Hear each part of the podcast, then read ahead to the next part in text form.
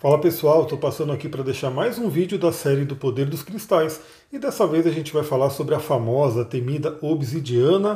Eu estou mostrando aqui uma obsidiana preta rolada, essa daqui.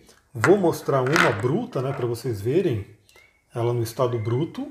Inclusive ela é bem cortante, não é à toa que nossos antepassados utilizavam ela para fazer vários artefatos.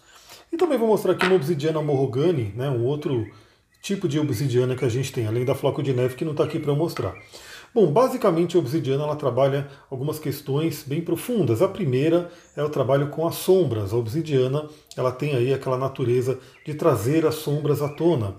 Ela é muito temida por quê? Porque ela não tem sistema de cristalização, mas isso a gente vai ver com calma no workshop de cristais. Se você não está sabendo, está aqui nos comentários, está na descrição do vídeo em algum lugar ou manda mensagem para mim, workshop de cristais que vai acontecer no dia 29 desse mês e vai ser incrível, a gente vai falar sobre muitas coisas. A obsidiana, ela ajuda a trazer as sombras à tona, ajuda a gente a lidar com as sombras.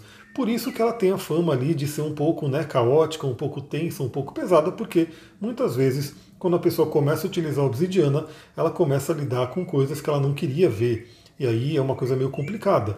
Mas por isso que eu falo, a obsidiana é uma pedra muito poderosa. Use com conhecimento, use com sabedoria. Outro tema da obsidiana é trazer a verdade à tona. Então, muitas vezes, ali no nossa caverna que eu falo, né, no nosso inconsciente, tem verdades que a gente não está reconhecendo, não está vendo, e a obsidiana ajuda a trazer.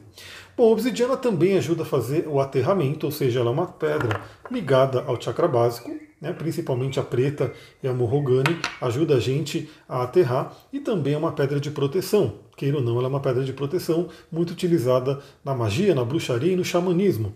Novamente, se você quiser saber mais sobre, sobre obsidiana, vem para o workshop porque a gente vai falar com mais detalhes.